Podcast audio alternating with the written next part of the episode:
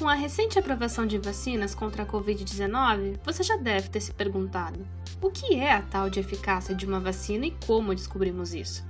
Eu me chamo Melanie Dutra, sou biomédica, mestre e doutora em neurociências, membro da União para a Vacina, guia da ONU no projeto HALO e coordenadora da Rede Análise Covid-19, e vou responder essa dúvida.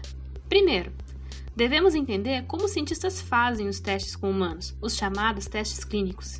Eles são divididos em três fases. Na primeira fase, é visto se a vacina faz a imunidade ficar ativa contra o vírus da Covid-19. Na segunda, o procedimento é checado em mais pessoas e são testadas fórmulas diferentes. Na terceira, a vacina é testada com milhares de pessoas. Essas milhares de pessoas são divididas em dois grupos. O primeiro recebe a vacina e o outro recebe o placebo, que não tem o imunizante.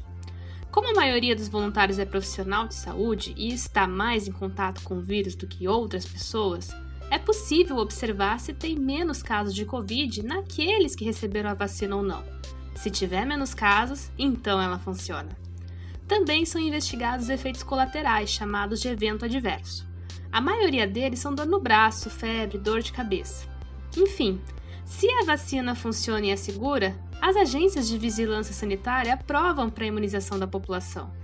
E, mesmo assim, os cientistas, as empresas e o sistema de saúde ficam monitorando se houveram casos de efeitos colaterais. Gostou ou teve dúvidas sobre essa explicação? Mande para nossa rede social. É só procurar União para Vacina ou UP Vacina no Facebook, Instagram e Twitter e nos mandar uma mensagem.